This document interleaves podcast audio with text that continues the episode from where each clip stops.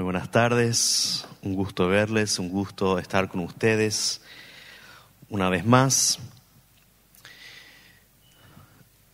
A veces Dios da kunu'u, a veces Dios anima, a veces Dios medio te da chachá y a veces no sabes lo que está haciendo, pero está haciendo algo. En este texto que hoy queremos leer juntos, es todo un capítulo, sé que es largo, pero es un capítulo que explica las cosas tal cual como son.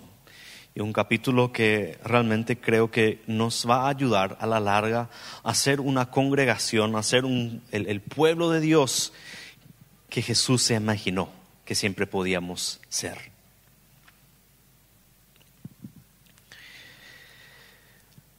Un día, un unos dos, dos amigos, amigos bastante recientes, se conocieron en la iglesia, se encuentran en la casa de uno de ellos para un tereré a la tarde. Y hablan de mucho, parecen tener mucho en común, eh, y la tarde avanza, se hace medio tardecito, y el, el anfitrión dice, bueno, eh, te voy a invitar para que te quedes para la cena, ¿verdad? Justo me sobró un poquito de carne que podemos tirar la parrilla y mientras seguimos hablando hacemos el asado, ¿verdad? Y el asado ahí en el fondo, siguen hablando, todo bien, súper espectacular. Eh, se, hace el asado, después se devora. Eh, el, el, invitado dice, increíble tu asado, ya, me, me, me encantó. Y bueno, y el anfitrión dice, bueno, esperamos un ratito y se va adentro y vuelve y le dice, acá, ¿querés tomar una cervecita? Pero hermano, pero vos no sabes que los cristianos no podemos tomar alcohol. Y el otro dice, ¿qué? ¿Cómo? Pero claro que sí. ¿Por qué, ¿Por qué entonces Jesús introdujo vino en la Santa Cena? Y después, ta, ta, ta, ta, ta, como un juego de ping-pong, ida y vuelta los dos tipos, pero no llegan a una conclusión. Y ahí después de, tanto hablar, dicen, bueno, ok, está, vamos a despedir la noche.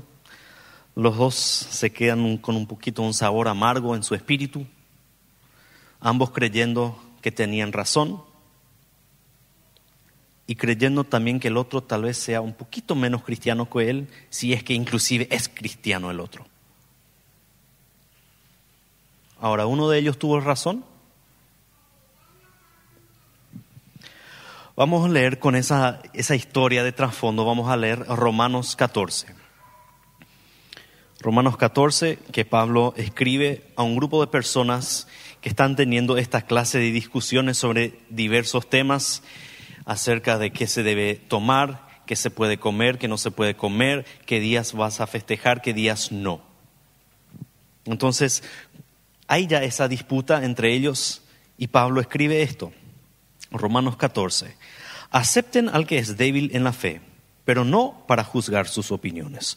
Uno tiene fe en que puede comer de todo, pero el que es débil solo come legumbres. El que come no desprecie al que no come. Y el que no come no juzgue al que come, porque Dios lo ha aceptado. ¿Quién eres tú para juzgar al criado de otro?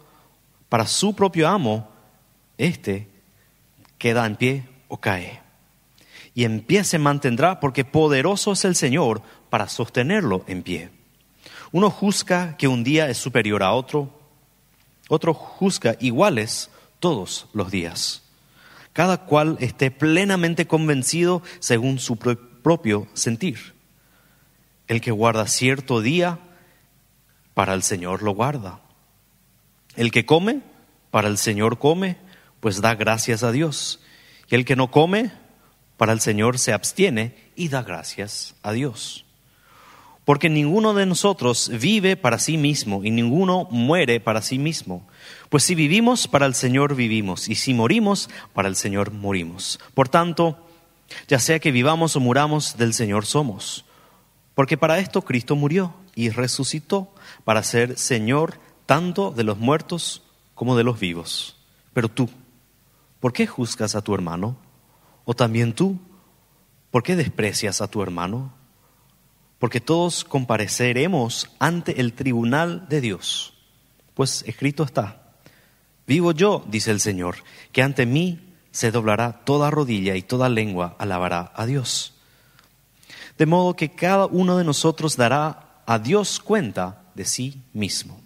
Por tanto, ya no nos juzguemos los unos a los otros, sino más bien decidan esto, no poner obstáculo o piedra de tropiezo al hermano. Yo sé y estoy convencido en el Señor Jesús de que nada es inmundo en sí mismo, pero para el que estima que algo es inmundo, para él lo es. Porque si por causa de la comida tu hermano se entristece, ya no andas conforme al amor. No destruyas con tu comida a aquel por quien Cristo murió. Por tanto, no permitan que se hable mal de, de lo que para ustedes es bueno, porque el reino de Dios no es comida ni bebida, sino justicia y paz y gozo en el Espíritu Santo. Porque el que de esta manera sirve a Cristo es aceptable a Dios y aprobado por los hombres. Así que procuremos lo que contribuye a la paz y a la edificación mutua. No destruyas la obra de Dios por causa de la comida. En realidad todas las cosas son limpias, pero son malas para el hombre que escandaliza a otro al comer. Es mejor no comer carne, ni beber vino, ni hacer nada en que tu hermano tropiece. La fe que tú tienes tenla conforme a tu propia convicción delante de Dios. Dichoso el que no se condena a sí mismo en lo que aprueba, pero el que duda, si come, se condena, porque no lo hace por fe. Todo lo que no procede de fe es pecado. Para darle un, resumen, un pantallazo general. Este texto está hablando de temas, cuestiones que como cristianos, y la cuestión es que como cristianos tenemos muchos temas que caen dentro de lo que es nuestra libertad en Cristo. Pero ¿dónde cada uno exactamente traza esa línea de dónde termina esa libertad? Y que el otro lo trace en otro lugar, no significa que uno esté pecando y el otro no. Y hay muchas de estas cuestiones en este ámbito, en este ámbito donde podemos decir, ok, em, parece que la Biblia no lo condena de ninguna forma, pero a mí me parece que esto aquello. Son varias cuestiones y vamos a llegar a, a varias de ellas más hacia el final de la prédica. Y de lo que no se trata este texto es cuando una hermana, una hermana peca y debemos irnos junto a ellos y amonestarle o decirle, che, me parece que esto no está bien.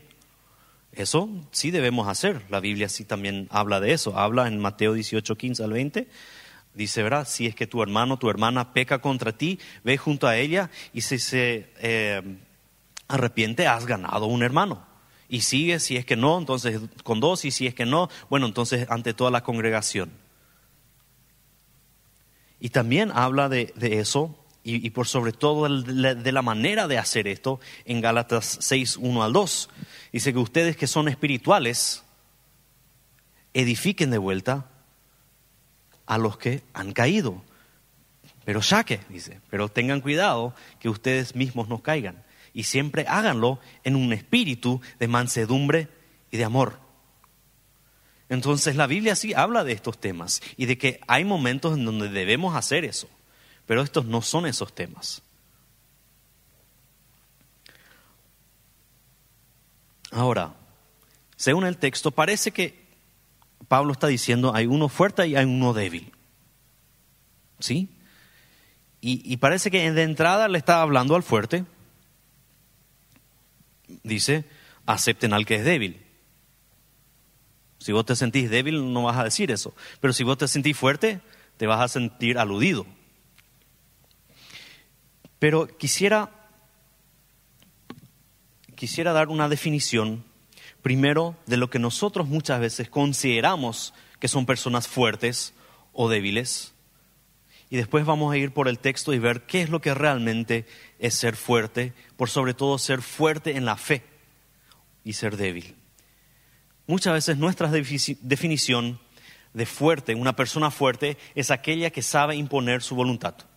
Dice, yo quiero esto, yo sé que esto es lo que necesito y voy a hacer todo lo que haga falta para lograrlo.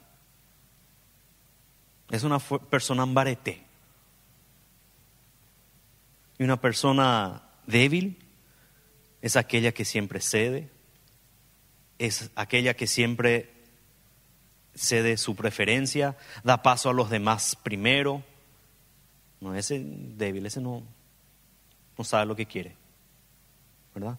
Estas son definiciones que muchas veces manejamos inconscientemente en nuestro día a día. Pero si leemos el texto, empieza a haber una definición un poquito diferente y habla de la persona fuerte como aquella que conscientemente y de manera responsable vive su libertad en Cristo. A ese el, texto le llama fuerte. Esta persona eh, no le remuerde la conciencia cuando ella eh, cuando otros hacen ciertas cosas, cuando otros celebran ciertas fiestas o cuando otros comen ciertos alimentos. Y cuando ve que otros evitan ciertas cosas, se pregunta, ¿por qué será? Porque en realidad podemos hacer con eso, pero no está haciendo a propósito, inclusive. Pero se pregunta nada más, pero hasta ahí. Y la persona débil es aquella que es sensible, sensible a ciertas cosas, ciertas cuestiones, ciertas actitudes, ciertas cosas que comer, tomar, ciertos festejos, porque podrían ser de pecado o podrían conducir al pecado. Y mejor no. Y esta persona no podría comer, no podría celebrar sin tener un remordimiento de conciencia. Y cuando ve a otros comer estas cosas, celebrar estos días, tomar estas cosas, se pregunta, esta persona ya no tiene conciencia. Algo por estilo, ¿verdad? Esa es la persona que el texto refiere como una persona débil. Para dar un poquito un ejemplo de contexto de mi propia vida, tal vez no sean los mejores ejemplos, pero en un lugar, un área donde yo diría que posiblemente estoy tranquilo, sin remordimiento, hago algo que otros no harían, pero yo no tengo problema en sentarme con un amigo, de repente después de un asado, justamente a tomar una cerveza. No tengo problema, ni si otro lo hace. Todo dentro de límites, obviamente, pero no tengo problema con eso. Obviamente hay un problema con la borrachera, obviamente. Pero yo no tengo problema. No me parece que alguien pierde su salvación por eso. Un tema en donde yo soy sensible. Los que me conocen un poquito más, hace un par de años, saben que hago todo lo posible para evitar el consumo de azúcar.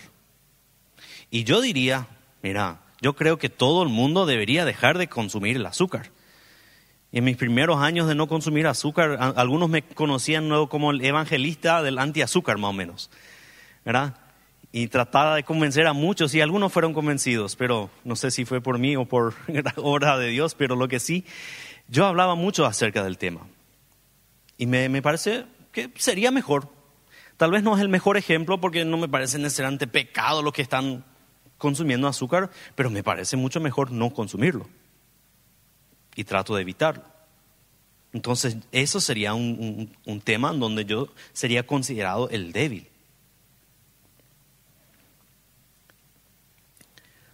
Ahora, a lo que voy en realidad, sobre todo, es que Pablo tiene varias cosas a, las cuales nos llama. Nos dice, hagan esto, esto, no sean así, no sean así. Y por más que parece que está hablando más bien a los fuertes, yo creo que realmente está hablando a todos. ¿Por qué? Porque todos en algún momento somos fuertes, todos en algún momento somos débiles Y la mayoría de nosotros también tendemos a esta manera de pensar de la sociedad, de ser fuerte, bareté, y ser aquel que impone su opinión y, su convicción. Si somos sinceros, muchas cosas somos así, no, pero debería nomás no hacer eso. Y todo estaría mejor si todos los cristianos dejarían de hacer tal y tal cosa. y tendemos a pensar así. Entonces yo creo que en realidad Pablo le está hablando a todos, porque todos tenemos esa tendencia en nuestra vida, sea que somos, según el texto, el débil o el fuerte. Entonces le está motivando, animando, exhortando a que sean diferentes. A que sean diferentes. Entonces, si leemos este texto con atención, justamente empezamos a, ver que hay una, paradoja acá. De aquel que, que, nosotros creemos fuerte, Pablo está diciendo en realidad se comporta diferente a lo que vos pensás. Por eso quiero que, que todos se tomen muy a pecho lo que está diciendo Pablo en este texto. ¿Cómo debemos responder a aquel que tiene una opinión diferente a la mía. En primer lugar dice, acepten, acepten, acepten al hermano tal y como es. Acepten a la hermana tal y como es. Por ahora, por lo menos, no necesita cambiar nada. Y él o ella es tan parte de esta iglesia como vos con sus virtudes, con sus fortalezas, con sus debilidades. Acepten. Puede tener una opinión diferente. No por ahí el problema. Puede ser. En segundo lugar, y en varios lugares, en varios versículos, aparece el no juzgar. El segundo, no juzgar. Pues eso depende de Dios. Cada uno, el, en, ese día final va a comparecer delante de Dios y Dios le va a juzgar, no vos, Dios. Y dice es que esto es un asunto personal. Cada uno va a responder por sus convicciones y cómo vivió según esas convicciones o no delante de Dios. No va a haber ni un hermano ni una hermana ahí contigo en ese momento. Es algo personal. Así que no hace falta juzgar. En tercer lugar, no discutir. Y ahí quiero aclarar algo. No discutir no significa no hablar. Son dos diferentes cosas. Porque hablar, debatir sobre algo se puede hacer de forma amable, responsable, respetuosa. Discutir normalmente es aquel es aquello que hacemos cuando queremos ganar. Cuando queremos decir yo tengo la razón y vos no. Eso es cuando discutimos. Debatimos cuando queremos entender a la otra persona y discutimos cuando queremos ganar la discusión. Entonces dice, no discutan por estas cosas. En cuarto lugar, no despreciar al hermano, a la hermana. Y la palabra que, utiliza acá me parece muy, muy interesante porque posiblemente esté diciendo este, eh, este mandato de una forma tan fuerte como aquel versículo en Hechos 4:11 donde dice que la piedra desechada por los constructores ahora es la piedra angular. ¿Qué hizo la humanidad con Jesús? Le despreció, le desechó. No, este no, este está, me lo quito la cabeza. No, este no, entra, a este le tenemos que apartar. Eso es lo que hizo la humanidad con Jesús. Y eso es lo que no debemos hacer con el hermano y con la hermana. No hacer eso. Y por último, no hacer aquello lo que molesta a los demás. Por lo menos cuando sabes que le molesta y estás en su presencia. A eso me parece que se refiere, aunque no lo dice tan explícitamente, pero no por, por, el tenor de, de, todo el texto no, no parece estar diciendo dejen de hacerlo por completo, sino que, bueno, respeten cuando está Él. Pero por lo menos hasta ahí puedo decir porque hasta ahí parece decir el texto, que por lo menos respetemos en presencia de otros sus preferencias. Y algo que me parece, y, lo que me parece importante por encima de todo, es lo que a, lo que debemos apuntar, porque hay muchos no, no, no, no, no, no, no. Y conociéndonos a nosotros mismos como humanos, nos dicen que no y queremos hacer. ¿verdad? Entonces creo que también es, muy práctico que Pablo diga también en, en varios versículos a lo que sí debemos apuntar. Luchar por aquello que trae justicia, paz y alegría y gozo en el Espíritu Santo. Pensar mis acciones, mi manera de responder, mi manera de hablar con el prójimo trae estas cosas? ¿Trae también paz y edificación? ¿Le edifica al hermano lo que le estoy diciendo? ¿Le ayuda a acercarse a Dios? Y también dice que estemos totalmente confiados en nuestras convicciones, que no dudemos. Es, en realidad es, las dos cosas, el no y el sí, dos en uno. Pero estar convencidos de aquello que creemos, de nuestras convicciones de que yo sí creo que puedo hacer esto, yo creo que no debo hacer esto. Y manténganse firmes en eso. Ahora, es bastante claro, diría yo. Ahora la pregunta, ¿cómo? Sí, gracias, gracias Pablo por decir las cosas así tan tajantemente, pero ¿cómo lo logro? ¿Cómo lo hago?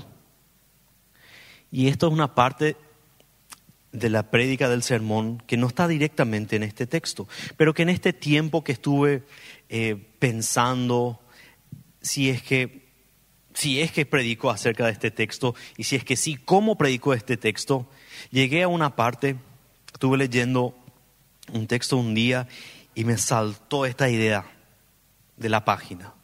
En ese momento era en celular, estaba leyendo la Biblia en celular, admito. Y pero parece que saltó así esta idea que está en, en 1 Corintios 2.16. Pero ustedes tienen la mente de Cristo. Me quedé decir, wow, yo tengo. y, sí, la verdad que sí, y sí tengo.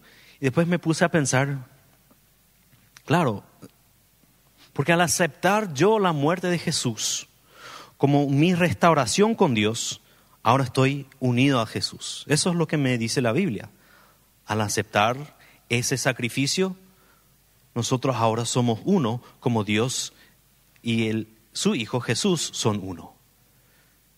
Y bueno, Jesús está en la Trinidad, está siempre con Dios Padre, es el Espíritu Santo y conoce cómo piensa Dios, sabe la mentalidad de Dios. Y yo ahora estoy unido a Él entonces yo tengo acceso a la mente de Cristo. dije, wow, sí. ¿Y pero cómo es la mente de Cristo? Y ahí también la Biblia nos afirma o nos da una descripción de cómo es en Filipenses 2, 5 al 8. Porque Pablo ahí está animando a los hermanos y a las hermanas que tengan la misma actitud, la misma mentalidad que hubo en Cristo Jesús cuando Él estuvo en la tierra. Leo estos versículos. Haya pues en ustedes esta actitud que hubo también en Cristo Jesús, el cual, aunque existía en forma de Dios, no consideró el ser igual a Dios como algo a que aferrarse, sino que se despojó a sí mismo tomando forma de siervo, haciéndose semejante a los hombres y hallándose en forma de hombre, se humilló él mismo, haciéndose obediente hasta la muerte y muerte de cruz. Está explicando cómo fue la actitud de Cristo, cuál es la mentalidad de Cristo cuando se presenta algo que está en y, y tenemos que resolver algo. Esta es la actitud de Cristo. Entonces dije, ok, esto es lo que necesito para poder lograr lo que me dice Pablo que tengo que hacer. Porque bueno, tal, tal vez alguno que otro lo logre así a medias, pero espiritualmente hablando es la única forma con Jesús. Tenemos que rendirnos todos los días y darnos cuenta de que yo no puedo solo. Porque yo podría dar acá un, sermón así psicológico, animador, y que sea correcto y que sea increíble y que todos los psicólogos me dicen, eh, bueno, pero si no está Cristo, ¿de qué sirve? Si entraste en esta iglesia sin Cristo, te vas a ir sin Cristo otra vez si no le predico a Cristo. Y eso sería lo más triste. Entonces me di cuenta, ahí realmente está el caracú de todo, una y otra vez. En realidad debería ser, debería estar presente en cada vez que, estamos pensando acerca de algo, de, de la vida con Dios, de la vida espiritual. ¿Cómo fue Cristo? ¿Qué hizo Él por mí y cómo puedo imitarlo? Porque realmente no quiero imponer una carga sobre nadie, la cual no pueda llevar. Porque si tratásemos de hacer estas cosas sin la ayuda de Cristo, íbamos a fallar. En algún momento ya se nos iban a acabar las fuerzas y vamos a decir, ya no puedo hacer más estas cosas. Demasiado me exige eh, Pablo acá con este texto. Pero con la ayuda de Cristo, con la ayuda de estar unido a Él todos los días, podríamos, podemos llegar. Y tal vez no lleguemos a la perfección, probablemente ninguno de nosotros llegue a la perfección de hacer estas cosas tal cual. Pero al estar unido con Cristo siempre tenemos la esperanza de mejorar. Siempre. Cada día tenemos la esperanza de mejorar y poder apuntar siempre a esto, a aquello que trae justicia, paz y gozo en el Espíritu Santo y que edifica mi ser como también el espíritu del hermano y de la hermana. Así que después de todo eso, sí quiero dar algunos consejos prácticos de cómo podrías llegar a hacer esto en diversas, diversas situaciones. Por ejemplo, situación. Si alguien te da su opinión sobre alguno de estos temas, y están dentro de esto de la libertad de Cristo, de poder hacer o no, puedes decirle varias cosas. Podrías decirle por un lado, por un lado, me alegro que estés tan convencido y quieras ser obediente a Dios y agradarlo a Él. Excelente, te felicito. Después también podrías decir otra cosa. Podrías decir, mira, prefiero hablar de cómo podemos alcanzar a otros. Prefiero hablar de cómo podemos mejorar nuestra manera de amar a nuestro prójimo, porque hay tantos que necesitan. Y prefiero hablar de eso. O podrías decir, sí, yo tengo una opinión sobre el tema también, pero creo que probablemente en este caso no nos, no nos haría bien discutirlo. Puedes decir eso también. Puedes también decir, tengo una opinión y podemos hablar sobre el tema respetuosamente, pero es muy posible también que al final quedemos como esa historia al comienzo. Ninguno cambió de opinión después de todo ese, ese debate. Pero podemos debatirlo sin problema. Todas esas opciones son válidas cuando te enfrentas a esta situación. Otra situación, si alguien hace en, presencia tuya algo que te parece que, le iba a catalogar como alguien débil. o no lo hace, ¿verdad? O sea, evita algo o hace algo que te parece que, eh, que significa que él o ella es una persona débil. Primero, no digas nada, toma nota mental para no hacer exactamente lo contrario en una vez en su presencia. Segundo, no digas nada. Y la próxima vez que se encuentran, ofrece hacer las cosas a su manera. O en tercer lugar, no digas nada. Y habla con, conocidos tuyos y suyos, los que tengan en común, y hazle em, eh, consciente de que este hermano tiene esta visión y no hay problema con eso, para tomarlo en consideración cuando hablan o que, cuando están en su presencia. O sea, son opciones. O un tercer escenario, si estás en ese, en ese grupito y de repente se empieza a chismear un poquito y se empieza a hablar de aquel hermano que eh, sabe que él no hace lo ese, ¿verdad? Parece que muy débil lo es. ¿Qué podés decir? Podés decir a los demás, no hace falta hablar de esa debilidad suya o lo que nosotros consideramos su debilidad. Porque nosotros corremos el riesgo de juzgarla y eso no nos corresponde. Así que no hace falta. O por, en segundo lugar, podríamos decir, mira, esta persona tiene su opinión al respecto y a través de eso está intentando honrar y obedecer a Dios. Y nosotros también tenemos nuestra opinión al respecto y estamos tratando de honrar y obedecer a Dios. Así que va el problema. No hace falta hablar más. O podemos decir también a los demás, mira, si Dios quiere expandir su reino y usar a esta persona y le quiere cambiar de opinión para poder así expandir más su reino, bueno, Dios se va a encargar de eso. No hace falta nosotros estar ahí como una picaña empujándole, dándole ese impulso extra para que cambie. Eso es lo que el texto dice, no hagan. Todas esas son opciones que podemos decir en ese momento cuando empezamos a darnos cuenta que estamos hablando de otra persona y su opinión que no nos parece. Ahora, ¿por qué este tema me parece tan importante? ¿Por qué al final lo elegí? En primer lugar, creo que el texto lo hace claro de por sí.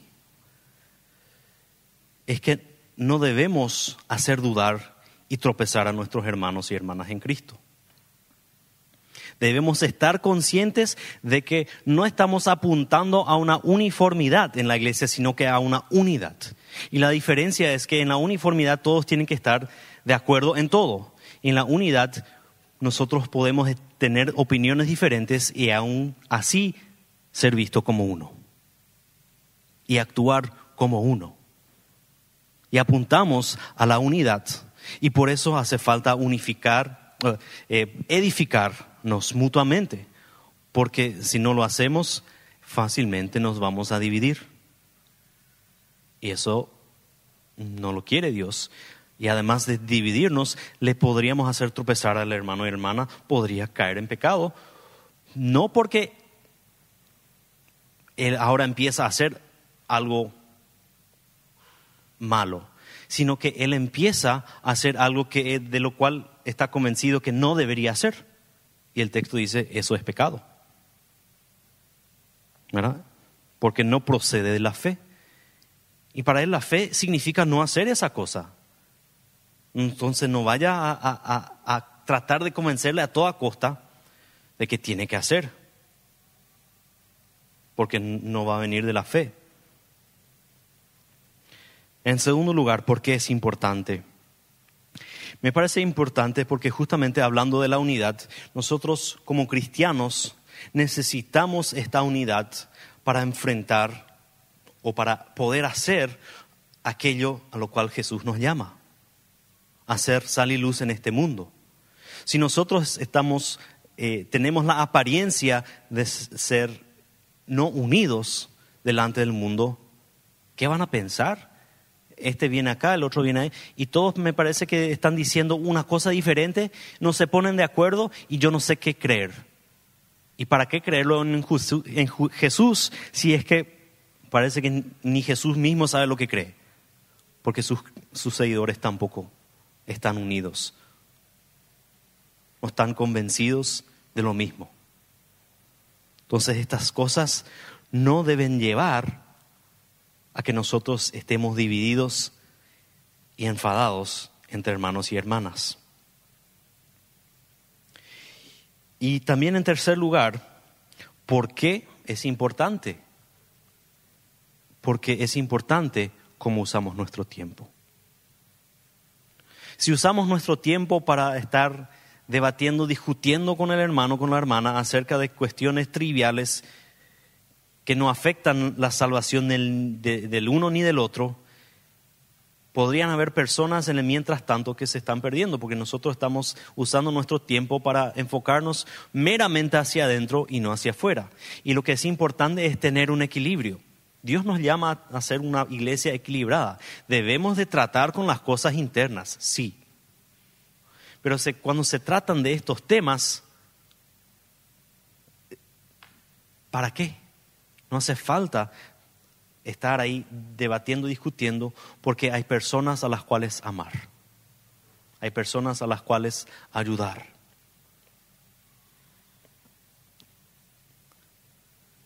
Muy bien. Ahora, para ir terminando, quiero hablar de algunas, de, de algunos temas dentro de lo que es este ámbito de nuestra libertad en Jesús. Y entender por sobre todo de que esto se diferencia de aquello que sí debemos de, amonestar al hermano o a la hermana, como dije antes, en que son temas que no afectan directamente nuestra salvación, no son temas así meramente, puramente doctrinales, o sea, si es que dicen, no, Jesús no es Dios, bueno, podemos ahí y debemos entrar en, en debate y, o si es que la persona sabemos que mintió, debemos de ir junto a ella y hablar de estas cosas. Pero eso es cuando nosotros nos damos cuenta que es algo que realmente es pecado, es algo que está hiriendo nuestra o su relación con Dios o está hiriendo su relación con su hermano o su hermana. Esas son cuestiones que sí hay que hablar, así como Mateo eh, 18:15 y Gálatas 6:1 a 2. Debemos ir al hermano en amor, pero por sobre todo es eso, la actitud siempre es la misma, sea que nosotros queremos tratar de buscar la edificación mutua en estos temas o queremos restablecer al hermano que ha caído. Pero estos podrían ser algunos temas que para algunos son un poquito así, mm, me parece que eso no, no se debería hacer, y el otro dice, sí, yo puedo hacer, entonces, esto simplemente para ayudarlos a pensar y tal vez estimular a que empiecen a ver estos temas como eso y no cada vez que se habla de uno de estos temas esté ya en modo defensa con tu arco y tu flecha y tú... ¿Ok? Porque eso no debemos hacer. Acá no hay nada que discutir, podemos hablar amablemente, pero no discutir. Las tres primeras que voy a mencionar son las del texto si a nosotros como cristianos se nos permite beber alcohol, si hay ciertos días festivos más importantes que otros, dentro de eso inclusive si es que debemos eh, tener el día de descanso el sábado o el domingo, porque hay cristianos que hacen uno y hay cristianos que hacen lo otro. Y si a nosotros como cristianos se, nos permite comer cualquier tipo de carne. Estos son tres temas que puedes debatir, pero no hace falta discutir. Otros temas. Y las voy a ir nombrando rápido para ir llegando al final. Si las mujeres cristianas pueden llevar o no pantalones. Si los cristianos pueden ser políticos. Si los cristianos celebran la Navidad el 25 de diciembre o no. Si los cristianos deben sí o sí casarse. Si se nos permite o no usar ciertas marcas famosas de ropa. si la vacuna está permitida o no, si está permitido o no utilizar todo tipo de red social, si debemos o no confiar nuestro dinero o dar nuestro dinero a los bancos para guardar ahí, si podemos permitirnos unas vacaciones de repente un poquito más lujosas, si si debemos o no tener una opinión en cuanto a conflictos internacionales, si es que sí, ¿a quién debemos apoyar? Si el diezmo siempre debe ser exactamente 10%, si confiamos o necesitamos más a la medicina tradicional o más la medicina alternativa, o si los cristianos deben apoyar siempre a un solo partido político. Todos estos temas, y podrían seguir todavía. Pero son temas que yo considero, por lo menos, que caen dentro de esta libertad en Cristo y donde sí o sí vamos a tener opiniones diferentes y está bien. Tal vez sea una de ellas la opinión correcta, sí, parece que sí, pero no importa, es lo que dice Pablo, porque lo que importa es cómo le tratas al hermano y la hermana que tiene una opinión diferente. Así que no seas fuerte como el mundo te dice que tengas que tenés que ser fuerte. De imponer tu opinión, de imponer aquello que, que vos crees que es lo correcto y forzar a que otros lo hagan también. Sino que está bien estar convencido de aquello que crees y deberías estarlo y no impongas tus opiniones a los demás, sino sé humilde como Jesús lo fue. Ten la misma actitud, la misma mentalidad, la misma mente de Cristo, buscando aquello que trae justicia, paz, alegría y restauración y edificación.